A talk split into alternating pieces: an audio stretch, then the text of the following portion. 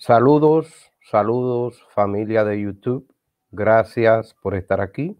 Espero que hayan estado disfrutando un tiempo en familia, en tranquilidad, en paz y en armonía, recordando que el amor del Padre Celestial es abundante para cada uno de nosotros.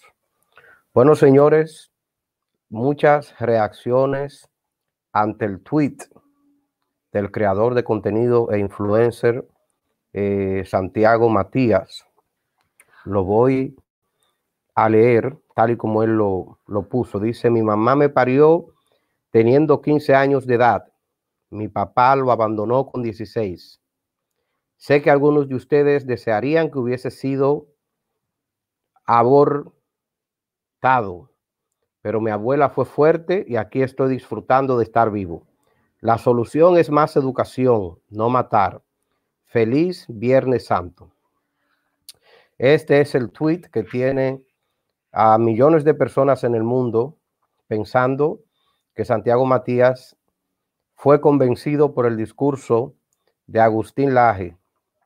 Yo era de los que pensaban que Santiago Matías estaba más a favor de José La Luz, pero no es así. Santiago Matías defiende la vida, es provida y creo que este tipo de discurso, este tipo de declaración de parte del influencer más importante de República Dominicana trae una luz en el camino que no todo está perdido, no todo está perdido y que este muchacho tiene buenos eh, principios y que organizó este debate porque está a favor de la vida.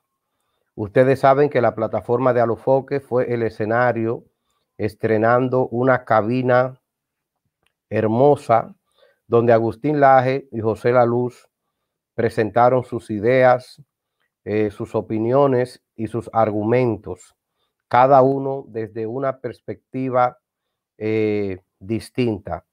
Agustín Laje a favor de la vida, José La Luz con una teoría evolucionista eh, mezclada con otros eh, conceptos que no voy a mencionar.